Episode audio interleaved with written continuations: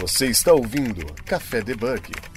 Muito bom dia, boa tarde, boa noite. Sejam muito bem-vindos ao Café Debug, seu podcast de tecnologia para não bugar sua cabeça. Meu nome é Jéssica Natani e comigo co-host Wesley Fratini. Fala galera, tudo beleza? E para vocês que estão escutando esse programa, não esqueça de compartilhar o episódio, dar um subscribe. Estamos no LinkedIn, no Twitter, no Instagram.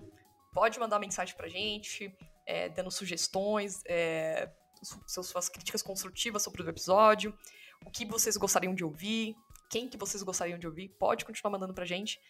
E, e é isso, né? Se você gostou desse programa também, não deixe de compartilhar. E bora lá para ver qual que é o tema do nosso programa de hoje.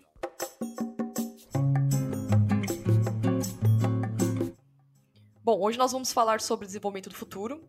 Vamos falar conexão com o tempo, tecnologia, aprendizados. E quem está aqui com a gente pela primeira vez é um podcaster também, né? É o Gabs Ferreira. Tudo bom, Gabs? Tudo bem, Jéssica. E você? Obrigado pelo convite.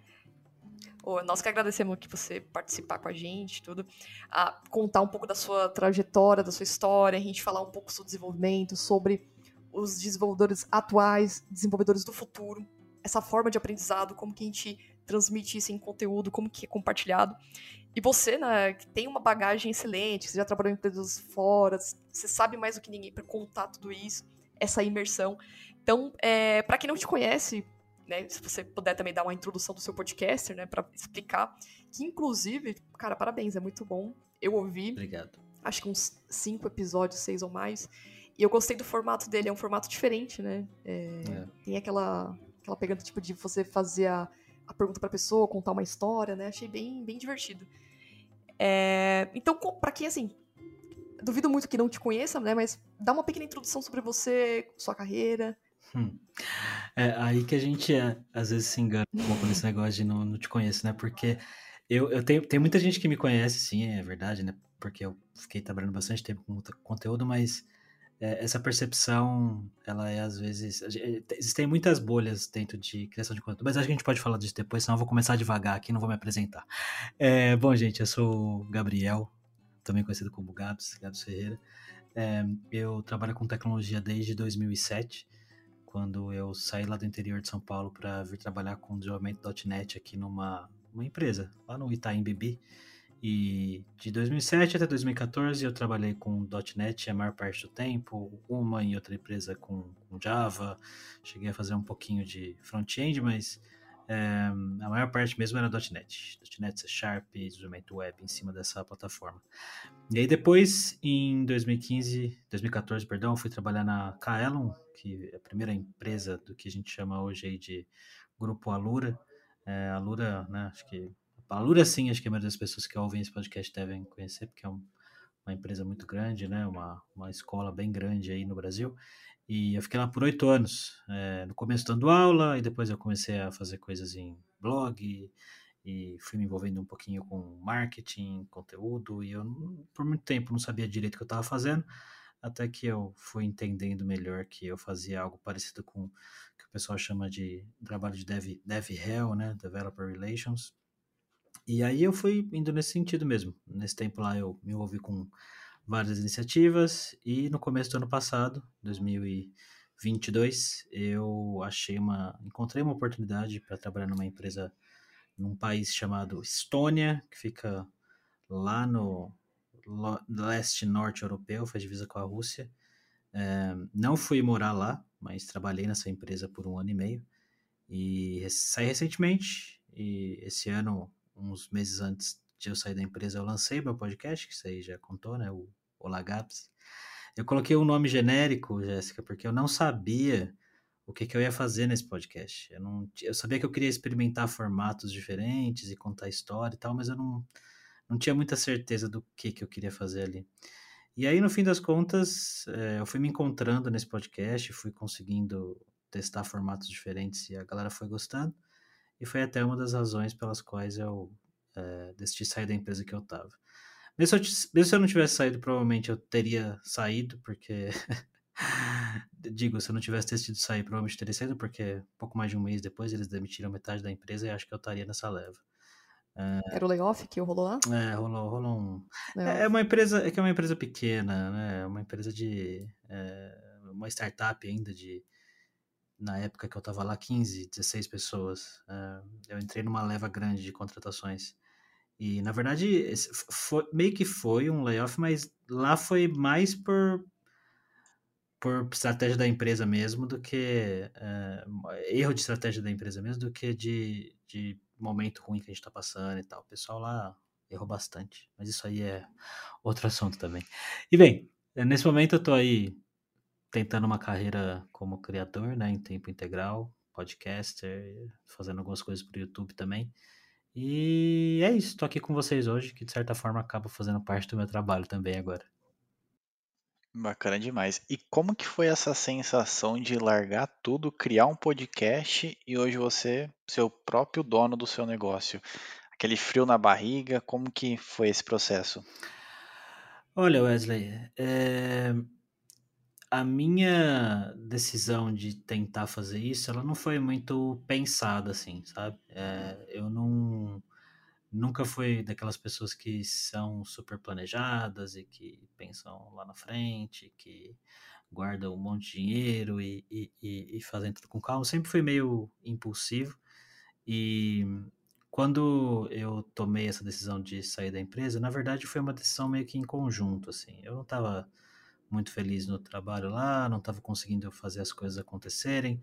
O pessoal também estava tava meio perdido com algumas coisas lá. Um dia eu sentei e conversei com meu chefe, ele falou, é, a gente não sabe, né, o que que, como é que tá, o que que a gente vai fazer. Eu falei, é, eu também não sei, não tô muito feliz. Aí, que se a gente mudasse o nosso... A ideia inicial, na verdade, foi assim, ah, vamos mudar o nosso esquema de trabalho, ao invés de eu ser um funcionário full-time, vocês me contratam por trabalhos pontuais e, e, e a gente faz algumas ações e tal que no fim das contas acabou nem rolando nada disso até agora.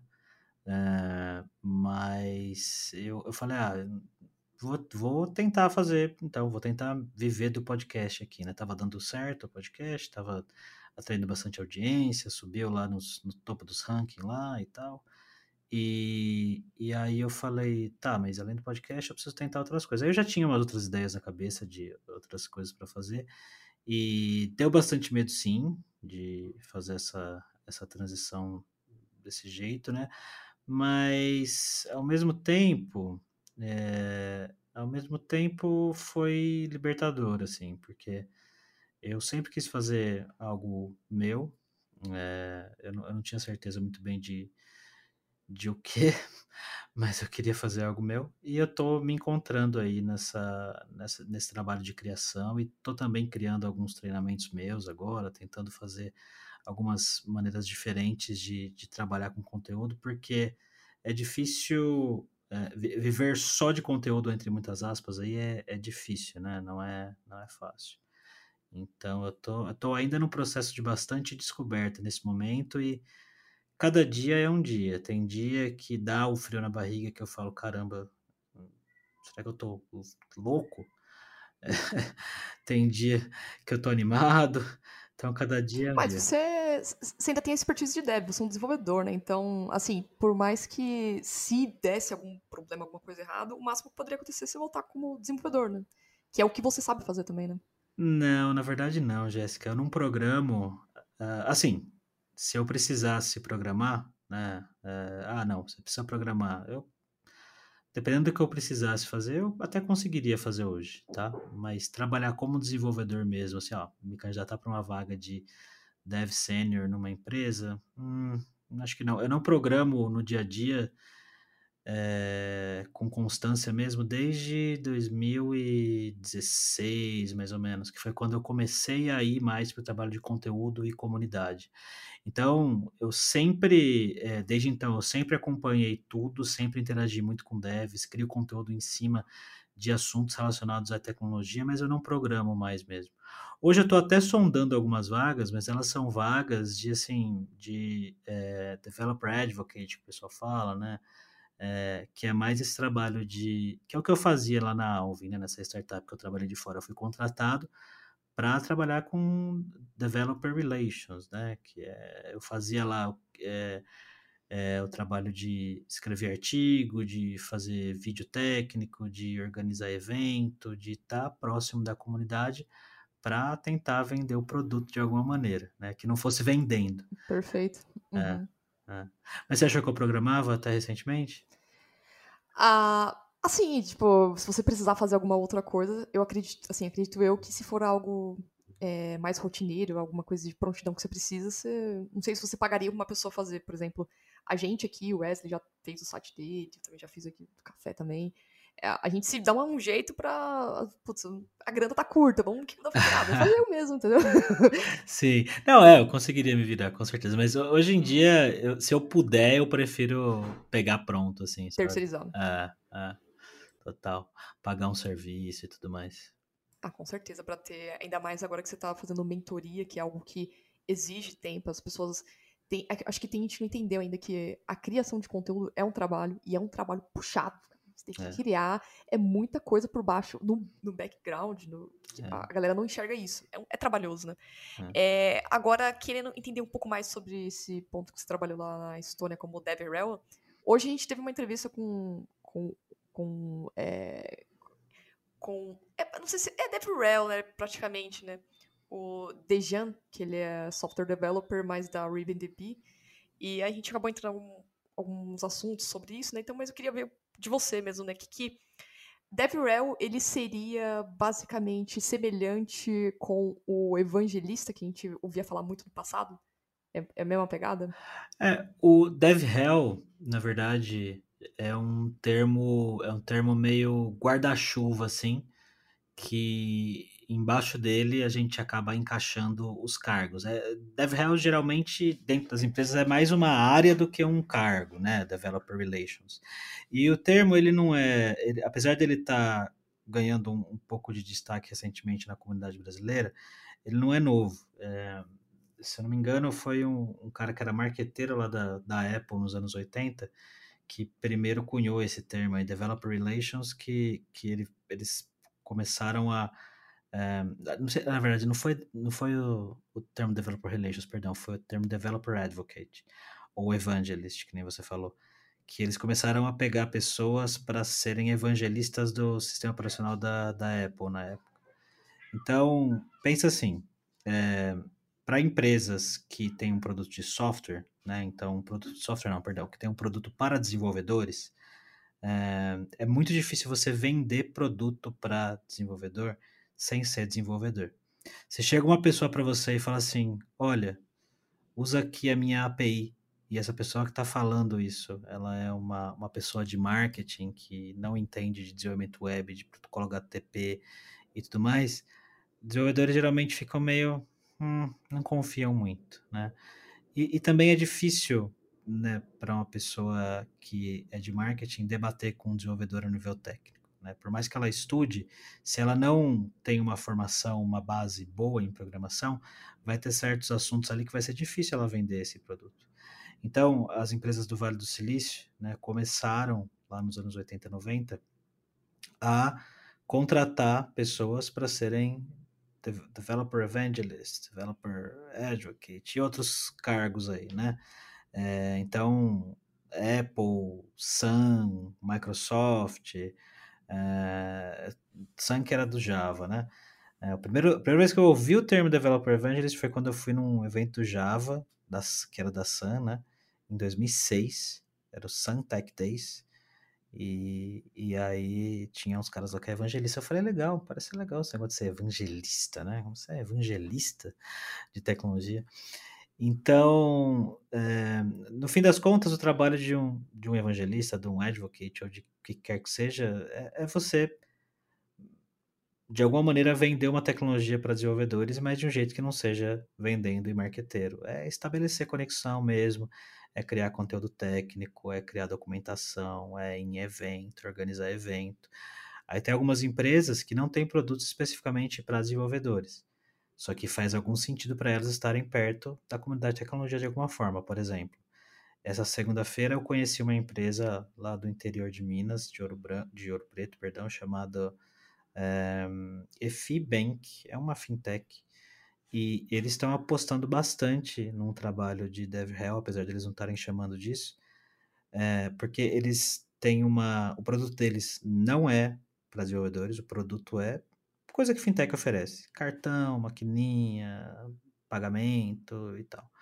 Só que eles têm uma, uma parte de API, de Pix, para você fazer a integração com o seu aplicativo, que é muito, muito bacana. Eles investem bastante nessa API, em documentação, na experiência do desenvolvedor. Então, para eles, faz muito sentido estar tá perto dos desenvolvedores, porque o desenvolvedor, apesar de não ser a pessoa que toma a decisão final na hora de escolher o produto deles, influencia diretamente. Que é a pessoa que fala, ó, se a gente for usar uma solução de pagamento aqui, vamos integrar com essa galera aqui que a documentação deles é foda, que eles dão suporte no Discord, que eu conheço o cara lá, adoro o podcast dele lá e ele fala direto de Pix.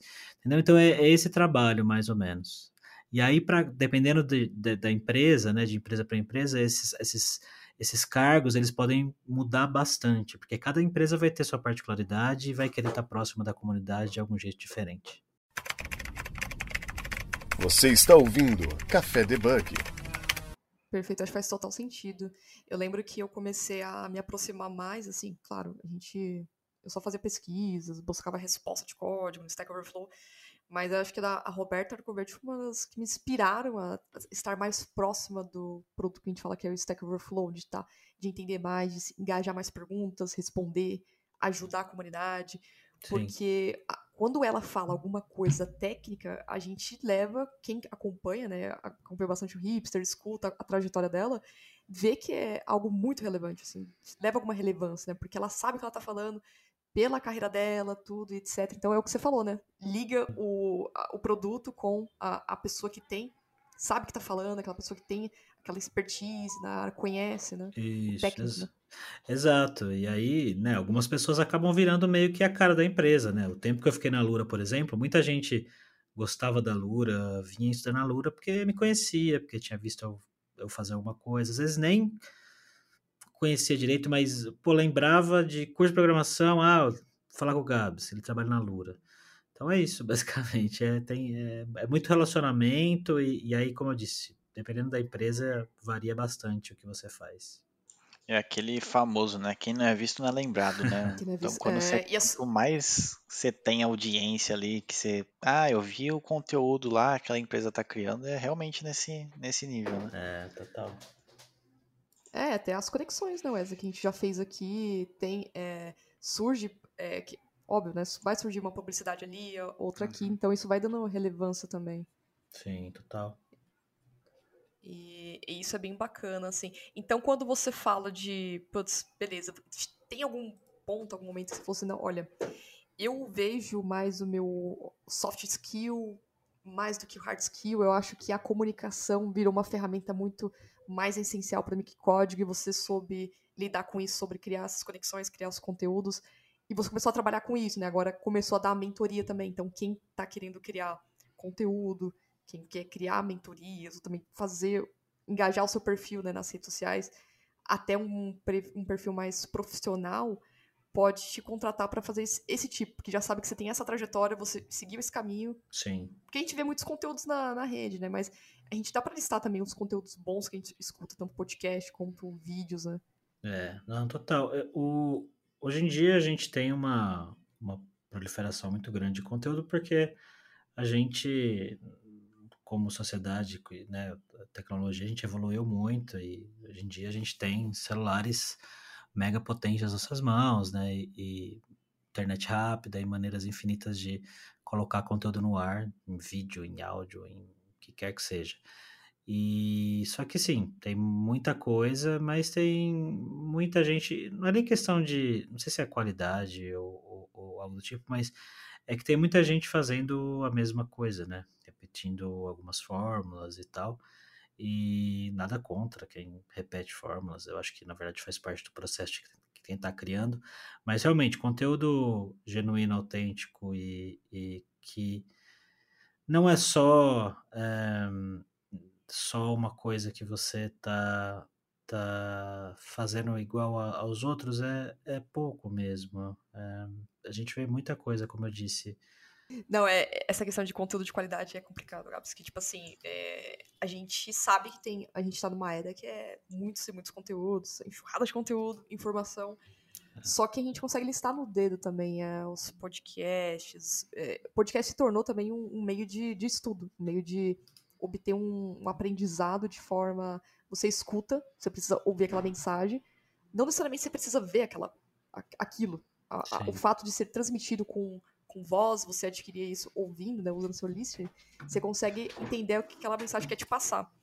E é bem legal da maneira como você conta também. Eu vi que você aborda bastante questões do tempo, né? É, a gente dá a importância do tempo, né? E eu queria até fazer uma pergunta com você com relação a isso, né? Como que você lida com o seu tempo hoje? Como que você enxerga o valor dele, né? Porque eu vejo muitas pessoas, acho que até já me perguntaram, ah, Jéssica, como que você estuda? Como que você arruma tempo para estudar? Mas foi, cara, depende. Cada pessoa tem, né? Tem gente que tem filho, tem gente que tem é, é casado, não consegue ter tempo, né? Tem um tempo vai ser diminuído, então é, eu queria ver com você como que você consegue trabalhar essa questão do tempo e como que você orientaria as pessoas também com relação a isso. Não precisa dar um spoiler para sua, das suas mentorias, tá?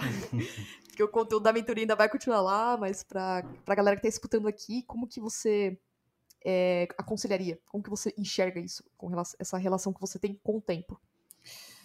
Bem, é, é até meio, é meio óbvio falar isso em voz alta, né? Mas quando a gente vende, é, a gente faz um contrato com uma empresa com, e presta algum tipo de serviço, a gente como pessoa física, como profissional de tecnologia, a gente está vendendo uh, nosso tempo, né? Não só nosso tempo, mas, óbvio, né? O que vem junto, né? Conhecimento, mas é o tempo que você demorou para adquirir aquele conhecimento, né? Um, a gente trabalha com, a gente faz um trabalho que é 99% intelectual, né?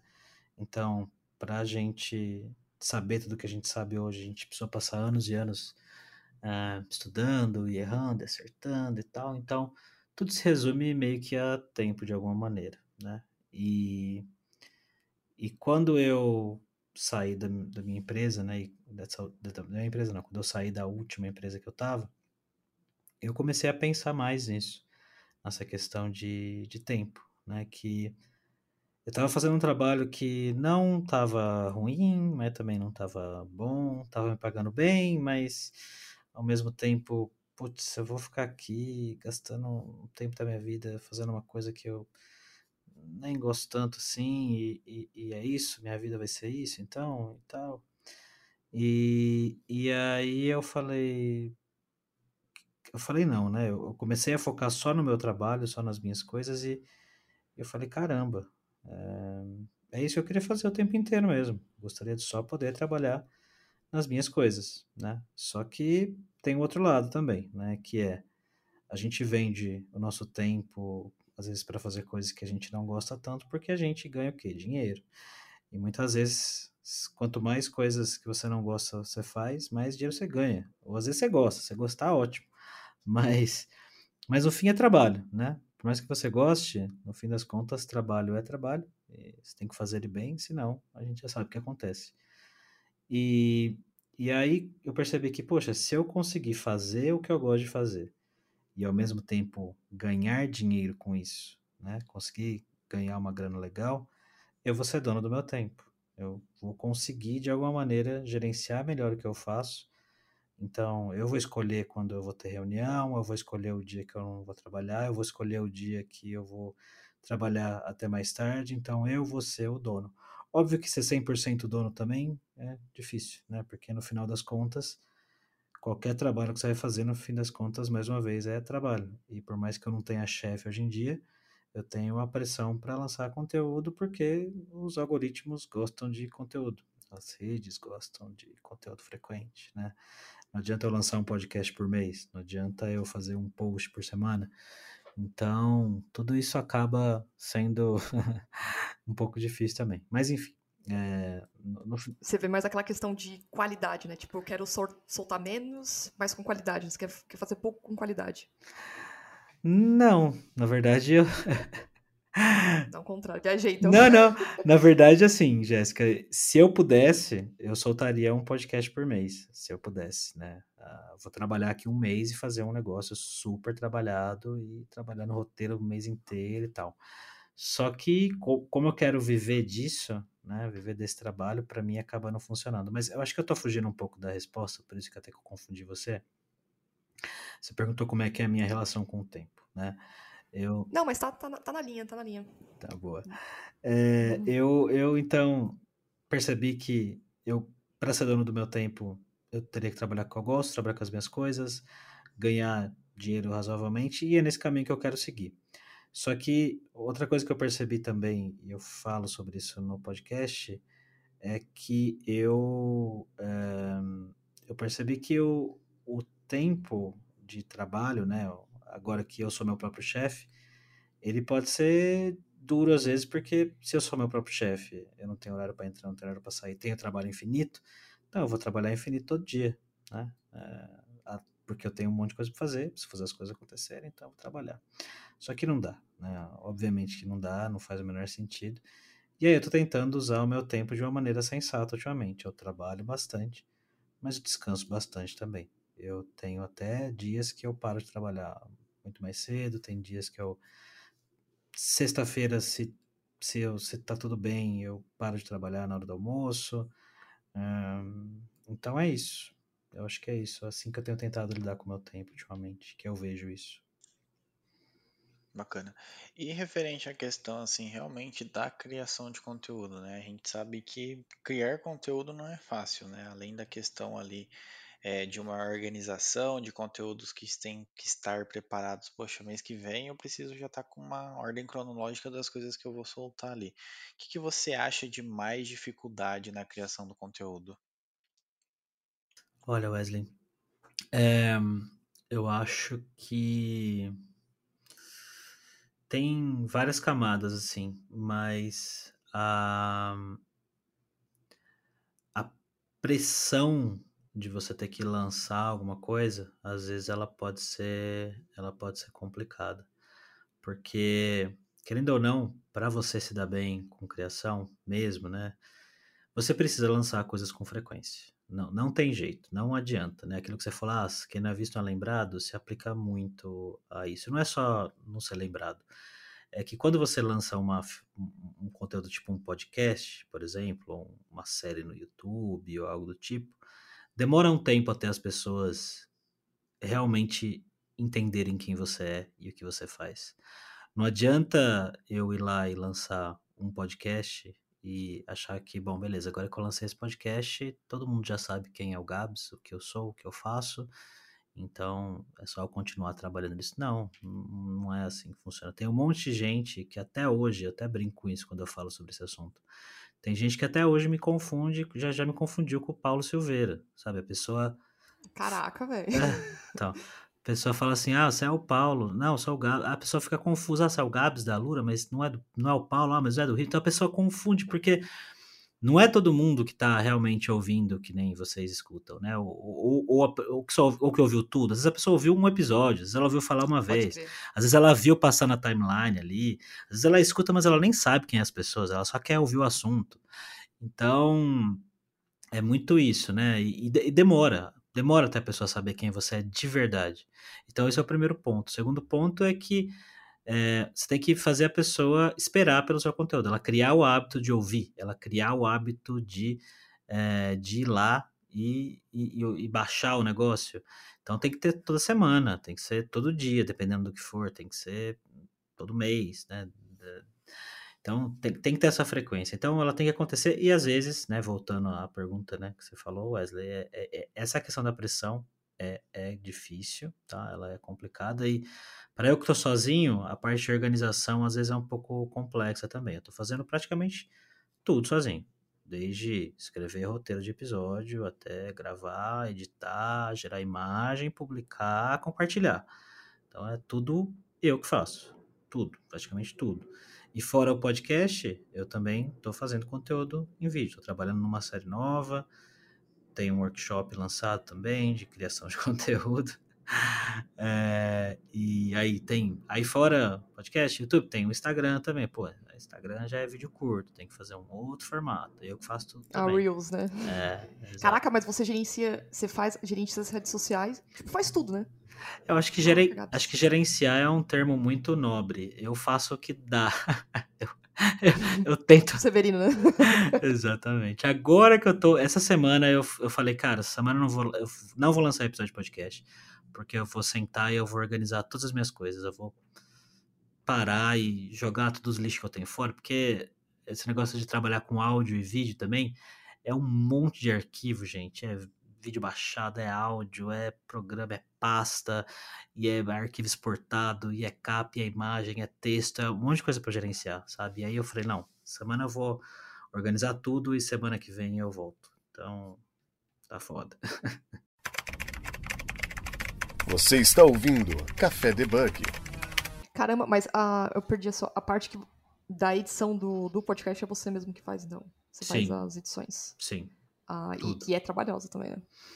Pra caramba, dá bastante trabalho. Tem que eu... aprender, mas eu larguei de mão. Então, eu até, sei lá, cinco meses atrás, eu não sabia absolutamente nada de edição. Eu, a primeira vez que eu abri um programa para editar alguma coisa foi depois que eu gravei o primeiro episódio de podcast. Então você já tem um hard skill novo, que é. Você também é um videomaker. É, é, é, tá vendo? É, pois é. Eu sei me virar bem. Ah, mas, mas é muito louco isso que você falou, tipo, de criação de conteúdo, né? Não adianta o conteúdo que você cria seja o mais top com a qualidade. Você fala assim, não, quero lançar cada 15 dias esse aqui, vai ser uma vez por mês. Não é, é o que você falou, os algoritmos não entendem assim, e dane-se se você pensa dessa forma, mas o que, o que funciona hoje pro mundo é a quantidade, né? Infelizmente. Ah. Eu não gostaria de ver dessa forma, mas não tem como. Se quer entrar na onda é publicar, publicar, publicar e, e é isso, né? É. é. é, a não ser que seja uma coisa muito grande, né? Poxa, você faz uma mega produção, né? uma coisa que é muito foda, uma vez por mês, aí ainda até vai, né? Mas aí eu tô falando de produção cinematográfica, né? Mas apesar disso, é, Jéssica, apesar dessa questão da, da quantidade e tal, eu, apesar de, tem, né, de não ter como fugir muito disso, eu tento também não me apegar só a isso, tá? Só esse negócio, ah, algoritmo, ah, número, ah, não sei o quê. Tanto que, na verdade, eu nunca me importei com o número em si. Eu nunca, desde que eu crio, lá desde 2015, quando eu fiz meu primeiro blog, eu nunca fui fissurado em número. Tanto que, assim, o que eu tenho de número maior, assim, de, de, de né, de seguidor é no Twitter, que eu por muito tempo fiquei usando aquilo que nem um louco.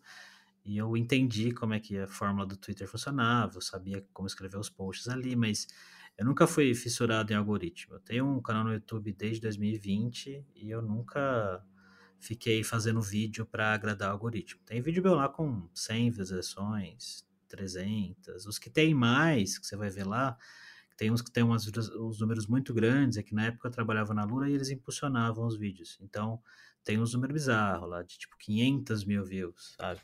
Mas, mas eu, eu, eu, tento, tento também não ficar muito louco nisso aí, não, da quantidade. Eu, eu tento focar mais no impacto na qualidade do que em efetivamente fazer vídeo, podcast que vai me trazer seguidor.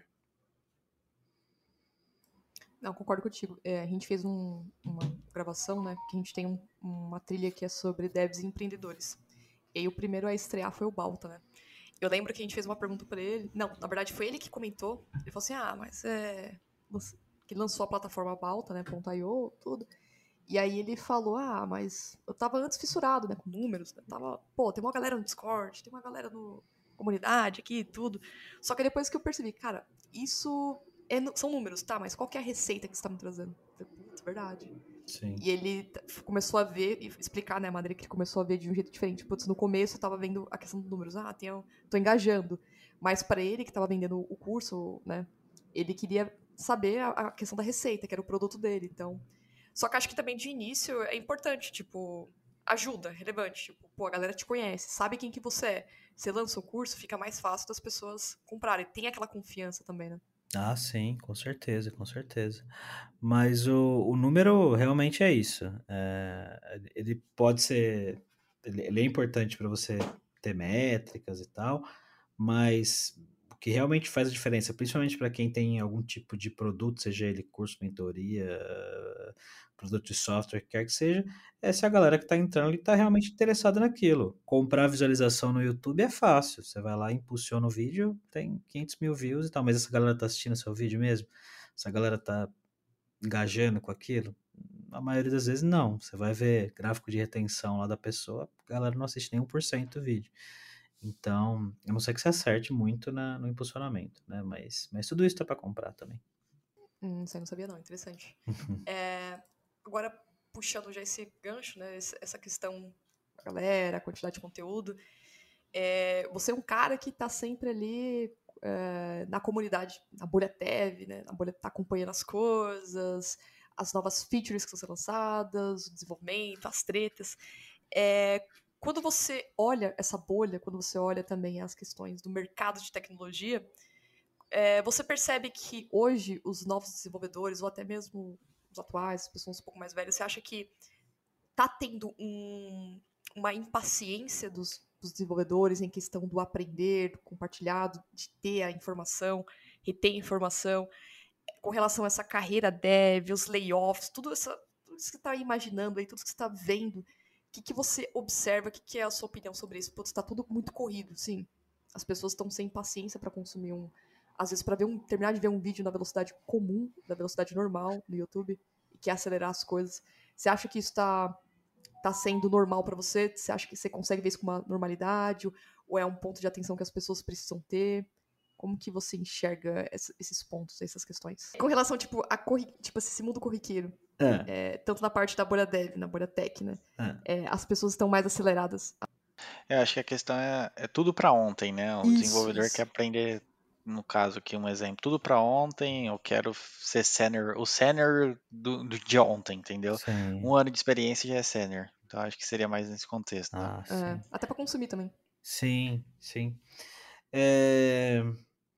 Bem, eu acho que a gente, essa questão de estar tá tudo acelerado, né, a gente querer as coisas para ontem, ela está relacionada a uma série de fatores e, e é difícil eu, a gente simplificar isso é, de uma maneira que fique é, que não fique parcial, mas assim é,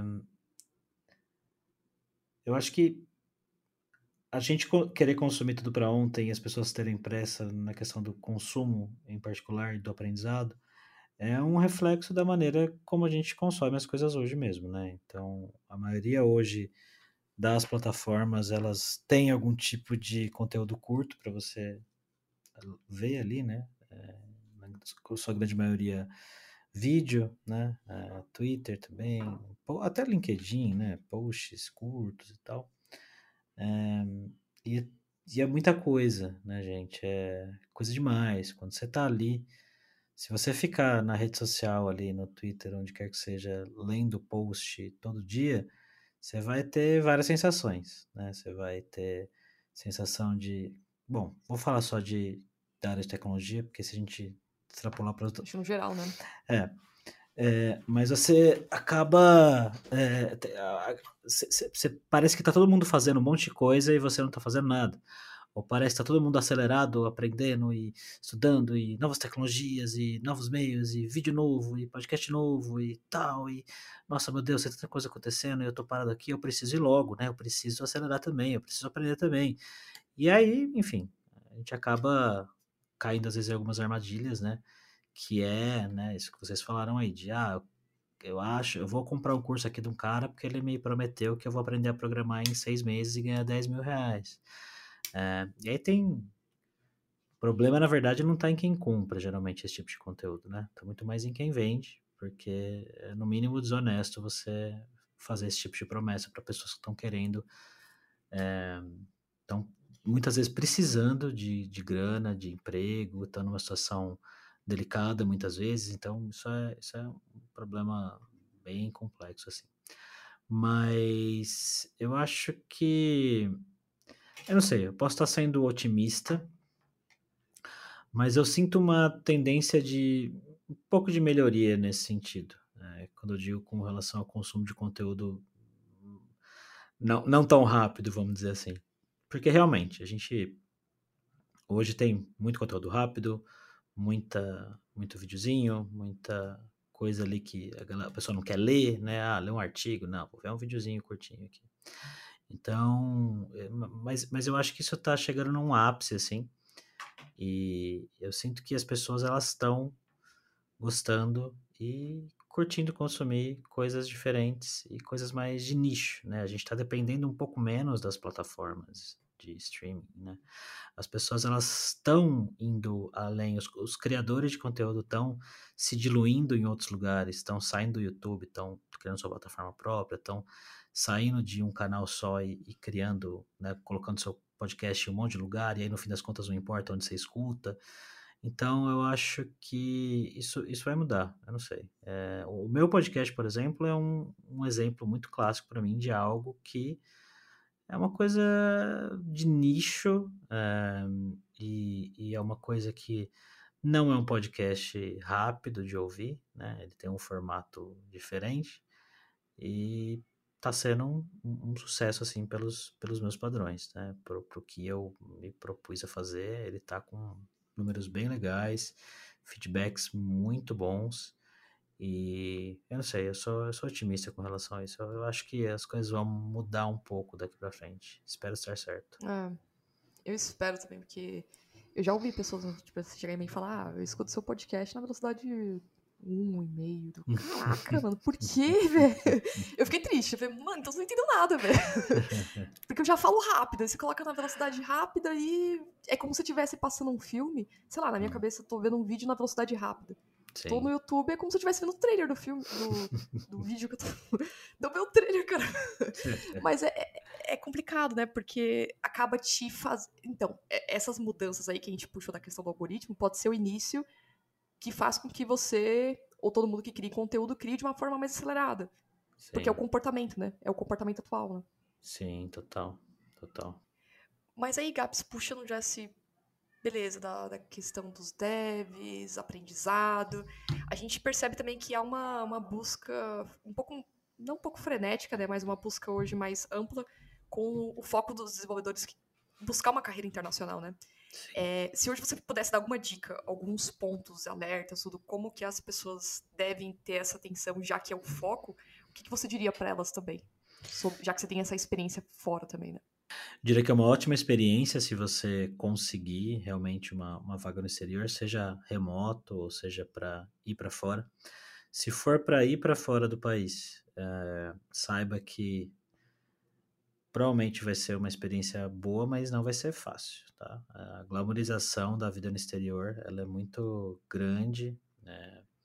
A gente tem a famosa síndrome de vira-lata aqui no Brasil, onde tudo aqui é uma porcaria e lá fora tudo é muito melhor. Embora isso seja verdade em vários aspectos, é... não é 100% verdade, tá? É... E ser imigrante em qualquer lugar é ser imigrante em qualquer lugar, tá? É dificilmente você vai se sentir em casa, vai demorar para você se sentir em casa. Dependendo do lugar que você for, um, as pessoas uh, vai ter preconceito. Uh, nem tudo é bonito e flores, como a gente às vezes escuta as pessoas falarem. E então é, é isso. É, saiba que, beleza, você vai sair daqui para ir morar pra, na Europa. Pesquisa direito sobre onde você vai.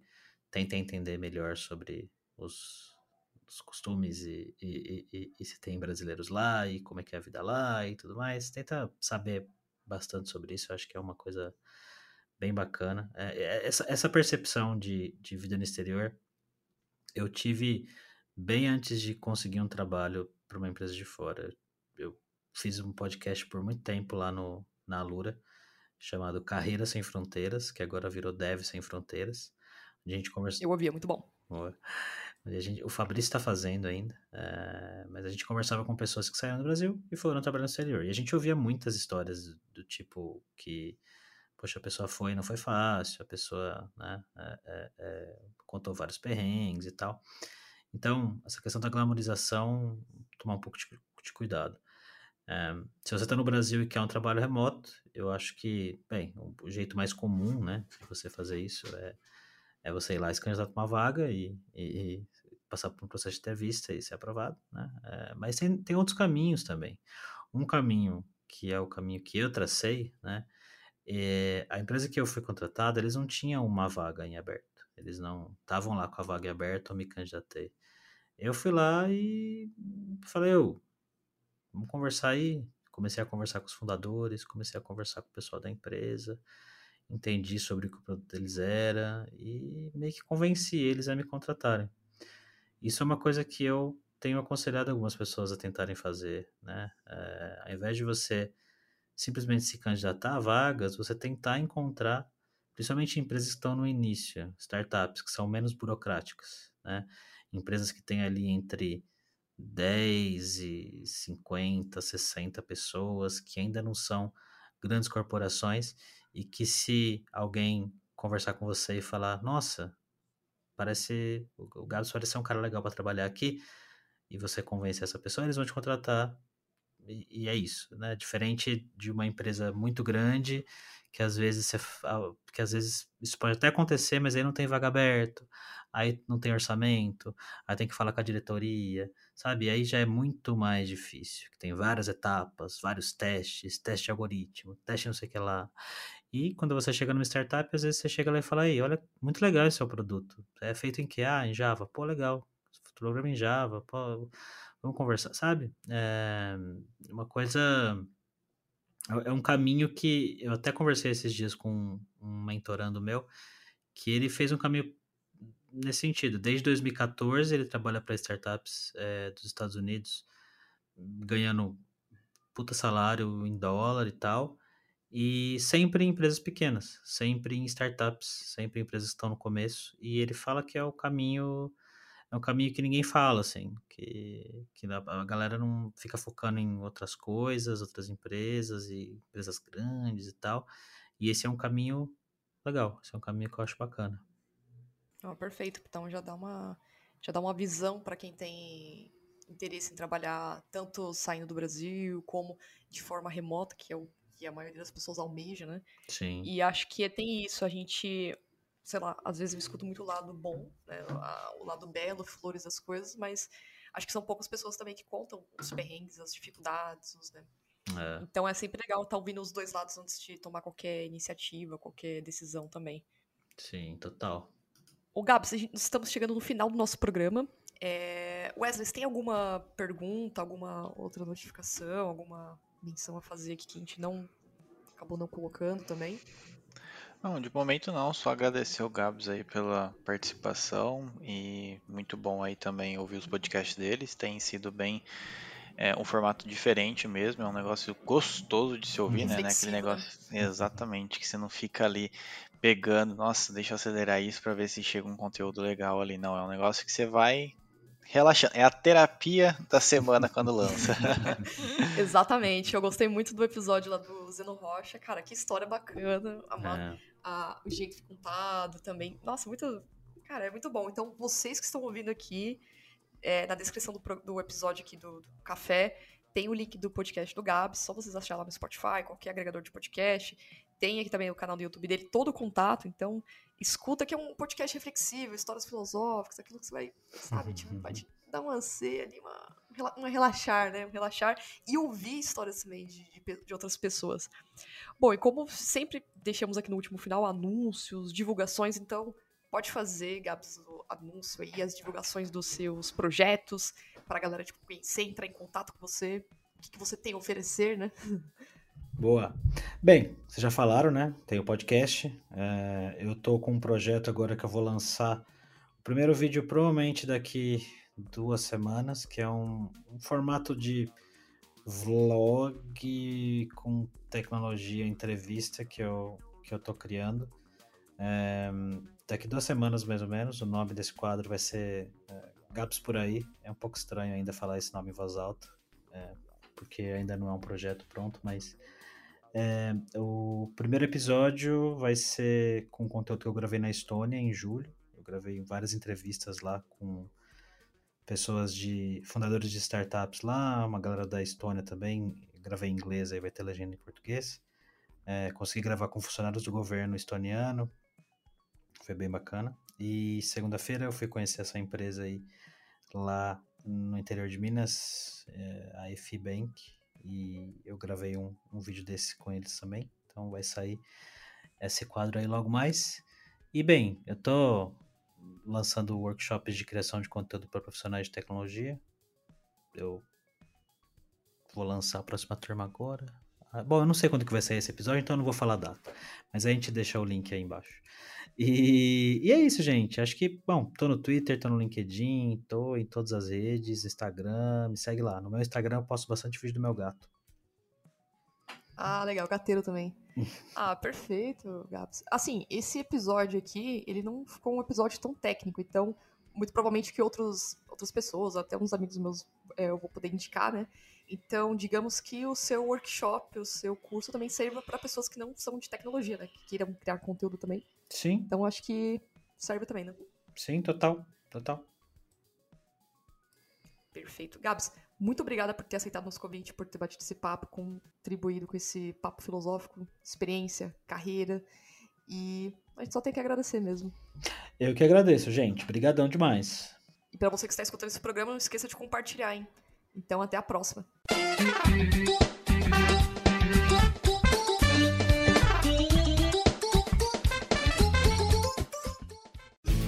Este programa foi editado por Café Debug.